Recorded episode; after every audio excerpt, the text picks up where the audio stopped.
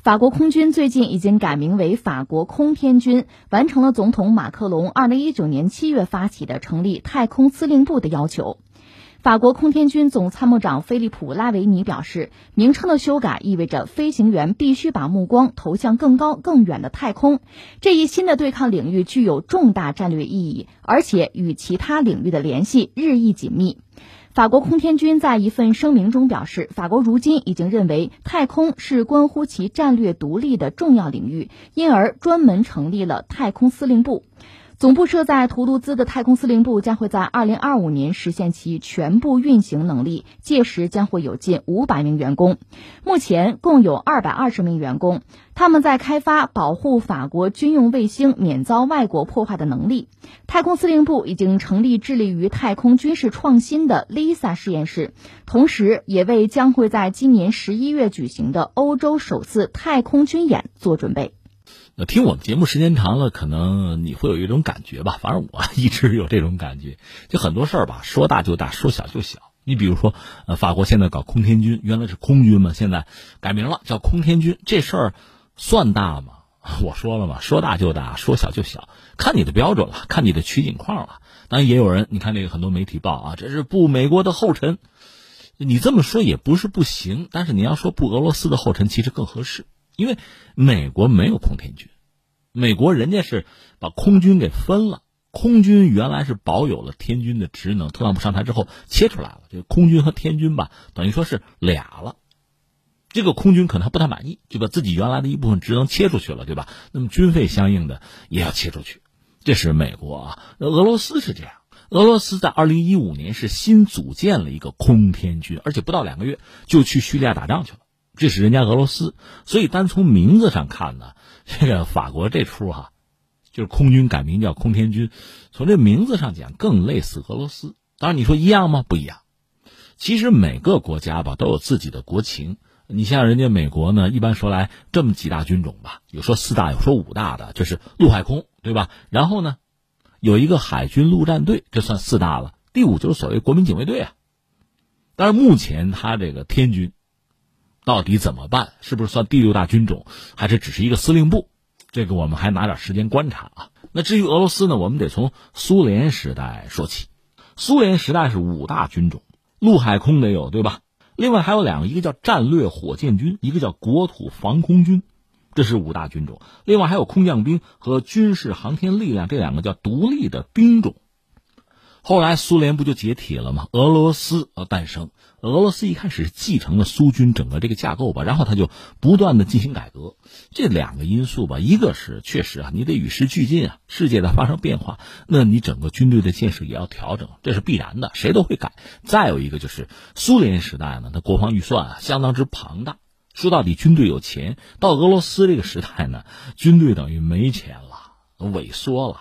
发生什么样的事情呢？你比如说海军的一些重要的建制啊，那官兵就把里面东西。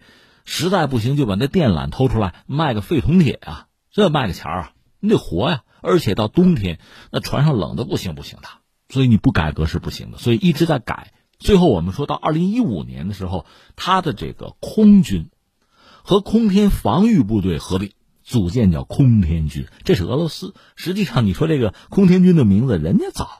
所以，单从名字讲，法国这次这不是呃把总部放到图卢兹嘛？图卢兹也是空客的那个总部啊，总装厂啊，是法国航空航天很重要的一个重镇了。他把司令部设在那儿，搞空天军，从名字上其实更类似俄罗斯，而不是美国。说到这，可能很多朋友已经着急了，咱中国呢？咱中国呢？中国从目前我们观察，更像从前的美国。因为从前美国没有什么空天军，没有天军，它有空军，但是它空军实际上已经有了天军的一部分职能。另外，美国也比较特殊，它的陆军啊、海军啊，它都会拿出经费来从事，比如航空啊、航天方面的研究。比如美国陆军搞这个航天器、搞导弹，这也是有的，这是人家的玩法。中国是这样，中国空军呢早就明确自己的战略，你可以记住八个字，叫攻防兼备，还有空天一体。就我们空军早就有这个说法，所以我们没有改名字叫空天军，也没有单把这个天军切出一块儿来。但是，显然你从这个口号可以判断，我们空军是履行了空天军啊、天军的一部分职能的。至于说将来军改会不会我们也搞天军，这个恐怕一个是看我们对未来的判断吧，就中国军队发展的战略吧，也可能还要等这个时机。不过总而言之，这事儿总得有人干，这是我们都知道的。而且，这学术界说法不一，有的说呢，将来空天军确实就是一个发展潮流。其实空军这个军种很有意思。一九零三年美国人发明的飞机，但是莱特兄弟很保守，这飞机捂着不让别人看嘛，所以他就是想维护好自己的专利，动不动跟别人打官司挣钱啊。这样他们的技术发展很慢，整个美国其实都被他们给耽误了。欧洲发展很快，典型的就是法国、德国、英国。那你说飞机干嘛呢？最早就是侦察呀。那后来敌国飞机碰了面，把手枪怒射，哈，就这个。后来把机枪装到飞机上，再后来往对方阵地上扔炸弹，就这个。到一战的时候，其实是沙俄率先搞出来战略轰炸机。这个时候，其实飞机啊，就空军的作用发生巨大的改变。那我专门打人了。但是呢，搞出来战略轰炸机那个希克斯基，后来他是跑到美国去搞直升飞机去了。但是战略轰炸机这个玩意儿呢，就是列强吧，各国开始真正的重视。那么对空军的使用，其实各国的想法就不一样。有的呢，确实脑子进水跑偏了；有的呢，确实是技术啊，就是经济上的实力啊，不给劲儿，撑不住。总之，大家走上各自不同的道路吧。你比如美国，美国它有钱呢。他二战的时候，本土基本上没有受到过攻击啊，所以他工业能力很强，可以大造战略轰炸机啊，到处扔炸弹啊，原子弹他也扔了。英国就很有意思，一个小岛国，但是始终重视轰炸机、战略轰炸机，所以在二战期间呢，这么个小岛国，居然造了大量的战略轰炸机，能够轰炸德国本土。翻回来说，德国人呢就跑偏了，他那个空军司令叫格林啊，一个胖子啊。纳粹的二号人物，他说了一句特别著名的话，他就说：“元首啊，就希特勒，他总是问我我们有多少飞机，他可没问我飞机有多大，那意思就多造呗，造小的呀。所以德国一直就没有战略轰炸机，那你打仗其实吃亏了。至于苏联呢，更有意思，咱们就蹦着说了。你看，在冷战的时候，苏联有一个特殊的军种，它叫防空军，国土防空，它也装备战斗机啊，但主要是用来截击的。”打对方的这个轰炸机啊、侦察机啊，甚至什么呃侦察气球什么的，是一个特殊的军种。那翻回来说，中国前几年有一个军事理论家叫戴旭吧，国防大学的一个教授吧，他曾经写过一本书反思中国空军的发展啊。其实我比较认同他的那个想法。那长期以来，我们空军更像是苏联时代的防空军，就是主要拦截对方的轰炸机、侦察机啊、什么侦察气球啊，干这个用的。另外，我们的飞机总的来说，因为当时我们航空技术落后嘛，飞机相对来说腿还短，那怎么办呢？多造机场啊，这是我们当时的玩法。但是你要知道，飞机就是空军还是可以用来打人的，那就是飞机可以用来侦察，可以用来就是进行空战争夺制空权啊，拦截敌方的什么飞行器啊，也可以去轰炸对方，打击对方的纵深目标啊。所以现在我们空军的思路叫做攻防。你看，有攻有防，要兼备，要空天一体，这是我们的想法。这个想法是走在潮流的前面了，是这个样子。所以你对比当年，我们也有自己的防空军。你知道那个探照灯，那个本身还是一个特殊的兵种呢。二战的时候，你看那个老电影啊，夜间有敌人的这个飞机过来，拿探照灯就照，一旦照住了对方就跟踪，然后拿炮就轰。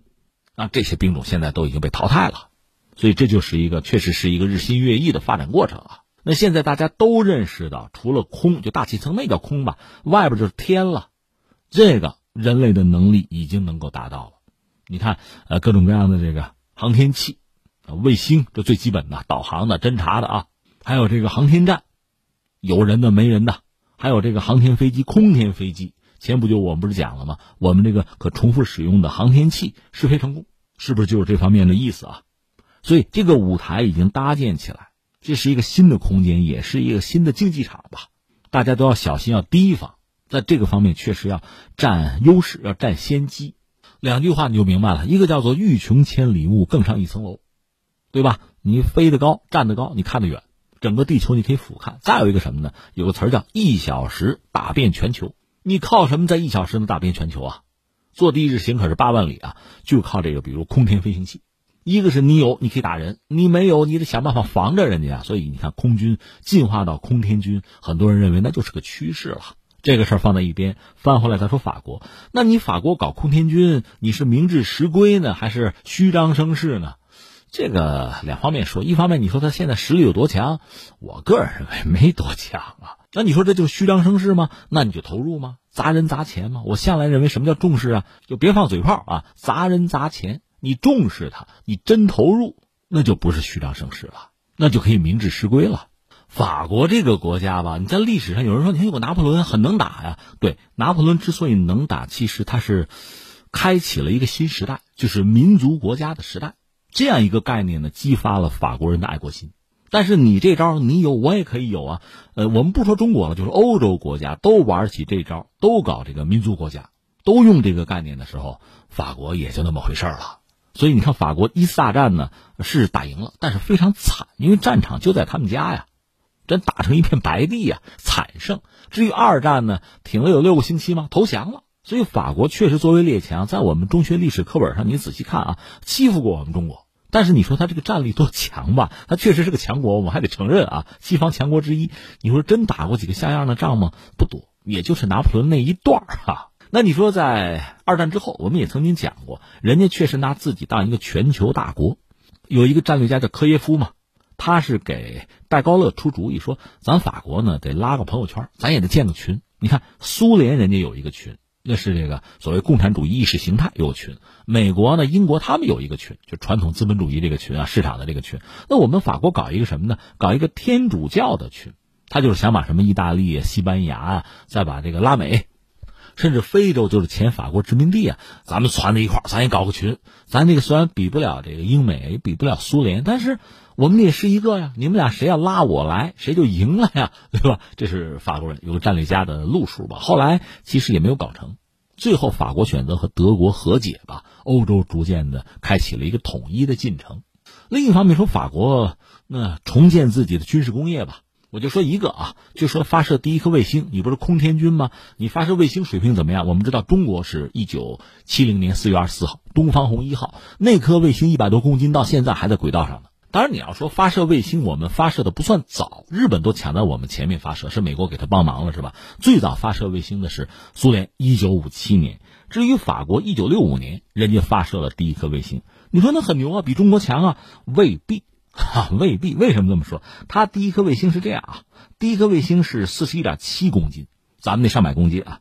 它这个东西直径是零点五五米，高是零点五米，你想吧。就这么个小东西，当然，它这玩意儿比美国那个还是要大。美国那个是一九五八年发射的，美国的第一颗卫星就八点三公斤重，很小，高零点七五米，直径零点一五米，就是个铅笔，对吧？就这么个东西。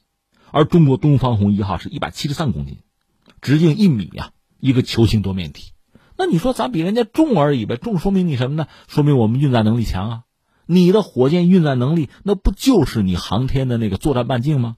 你能在天上走多远？不就这么个事儿吗？所以法国这个玩意儿，它虽然比我们早五年发射，但是实力一般吧。而且它发射过程之中呢，据我所知，它那个天线还坏了，就是星箭分离的时候把天线给碰了。如果不是美国人的雷达帮了个忙吧，那法国人都不知道自己发射这玩意儿跑哪去了，成没成功都不好讲。你说人有失手，马有漏蹄，对，这倒没有问题哈。那中国发射也不是全成功，只是说法国最开始航天的水平就这个样子。当然，法国得意在哪儿呢？就是整个欧洲还是联合起来了，有欧空局，对吧？而且法国在里面是一个重要的角色。至于航空，我们知道有空客，法国也是很重要的角色。他一直跟英国在争啊，在抢风头嘛。德国其实能力也很强，但是德国二战是战败国嘛，总不好在这方面太抢别人的风头啊，是这样一个状况。所以法国呢，如果有什么得意之处啊？就是它背后有一个欧洲庞大的欧洲欧盟啊，但很多事情你要一分为二的看啊。正因为法国背后有欧盟，如果说整个欧盟整体参加竞争那还好，但是法国现在自己搞空天军嘛，那你自己投入吧，你自己有一个强大的体系吧。那欧盟如果不支持或者说不是很积极的话，光靠法国自己玩，你有多少钱啊？另外，你一直以来的技术，因为背后有欧洲嘛，所以在技术上他也没有必要所有的都具备。有一个很完整的系统也不必。那现在你自己玩吧。当然，我们还是要说，法国也还是有可取之处。全球范围，你看啊，一个国家真正有一个相对很完整的工业体系啊，特别是军工体系的国家很少。呃，美国可以算一个，中国可以算一个，俄罗斯都不能算一个。它现在体系并不健全。法国可以算一个，恐怕其他的还真没有了。所以法国也还有自己的优势，只是经济状况不是很理想。而且马克龙嘛，我们总说他年轻气盛，想做的事情有很多。一方面他确实有危机感啊，有责任感，我们加个引号啊。他强调，就西方衰落了。前两天又在说呢，我们云计算，我们已经失败了，欧洲已经失败了。他想带领欧洲走出现在的困境，他也想搞欧洲联合的防务，搞欧洲军。现在法国要自己搞空天军，如果搞成了啊，那在欧洲那又是独树一帜，又是拔头筹，一马当先。但问题是，到这个时候就要考验你的实力了。最后说一句话吧，名字它代表一种倾向性啊，这没问题。但是单有一个名字是远远不够的。